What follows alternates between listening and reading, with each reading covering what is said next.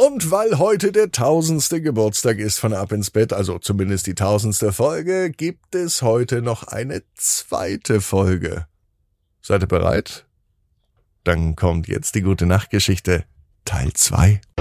Ab ins Bett, ab ins Bett, ab ins Bett, ab ins Bett. Der Kinderpodcast. Hier ist euer Lieblingspodcast. Hier ist Ab ins Bett. Jetzt, wie ich es gerade schon in der ersten Folge versprochen habe, mit Teil 2 der Geschichte oder einer zweiten Folge. Wenn ihr noch nicht die erste gehört habt, dann hört da mal rein. Und wenn nicht, macht das gar nichts, dann legen wir jetzt einfach los. Das Recken und Strecken haben wir gerade schon gemacht. Deswegen kommt jetzt Marco und der tausendste Geburtstag. Marco ist ein ganz normaler Geschichtenerzähler, der einen Podcast macht. Heute hat er Besuch bekommen von Herrn Widinski, den Nachbarn, und Pupsi, dem kleinen süßen Elefanten. Und sie beschließen, dass sie eine ganz besondere Geschichte für die Kinder vorbereiten möchten. Jeder von ihnen möchte einen Teil beisteuern, und sie wollen ein großes Abenteuer schaffen. Marco nimmt sich vor, über einen mutigen Ritter zu erzählen, der soll gegen einen Drachen kämpfen. Herr Widinski hat die Idee, einen klugen Zauberer in die Geschichte einzubauen, der dem Ritter mit magischen Kräften zur Seite steht. Pupsi, der kleine süße Elefant, will unbedingt eine Rolle für ein niedliches und freches Eichhörnchen finden, das den Helden in schwierigen Momenten hilft. Gemeinsam sitzen sie in Markus Wohnwagen am kleinen Tisch und sie beginnen, die einzelnen Teile der Geschichte zu entwerfen.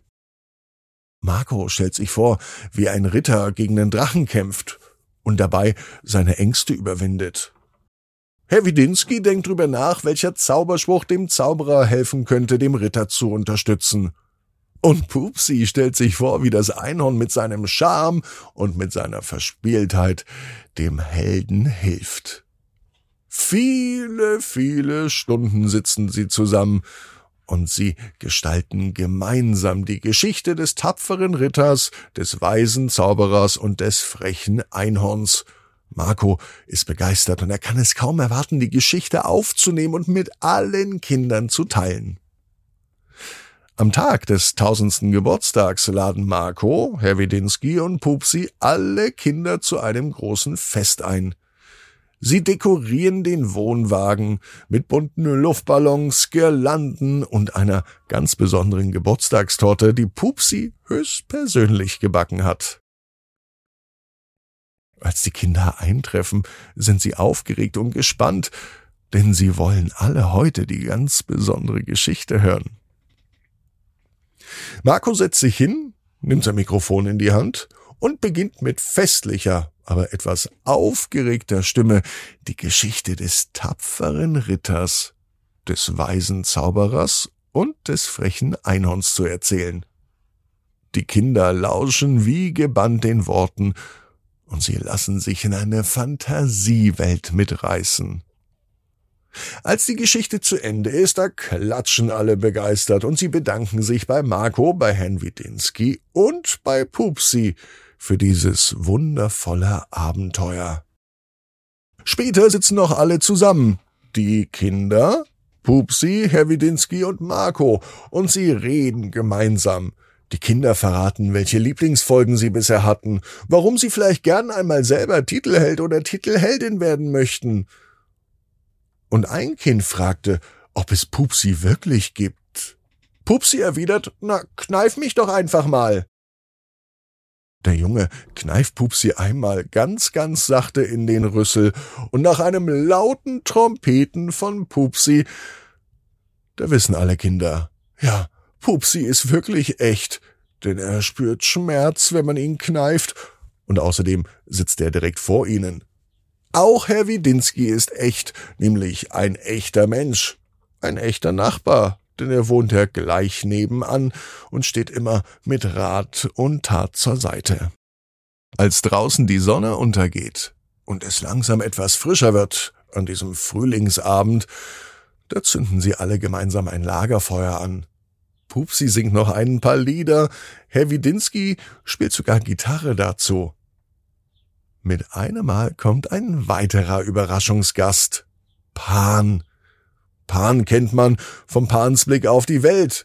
Am Samstag erzählt er immer über sein Leben, direkt auf dem Land, zwischen Tieren und Feldern.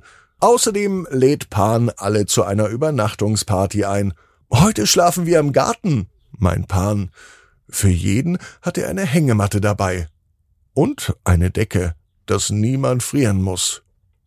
Jetzt allerdings sitzen alle gemeinsam am Lagerfeuer, unterhalten sich, haben gute Laune und backen Stockbrot. So ein schönes Fest haben sie noch nie gefeiert. Zusammen mit den Kindern, mit Pan, mit Herrn Widinski und mit Pupsi. Heute lernen sie, dass ein Podcast nicht nur etwas zum Zuhören ist, sondern so etwas wie eine große Familie, denn man weiß, man ist nicht alleine. Denn jeden Abend hören so viele Kinder auch diesen Podcast, dass man weiß, alle sind Teil der Ab ins Bett Familie. Herr Widinski, Pan, Pupsi, du und auch ich. Und wir alle wissen, jeder Traum kann in Erfüllung gehen. Du musst nur ganz fest dran glauben. Und jetzt heißt's, träum was Schönes. Bis morgen, 18 Uhr. Abinsbett.net. Gute Nacht und vielen, vielen Dank. Schön, dass es dich gibt.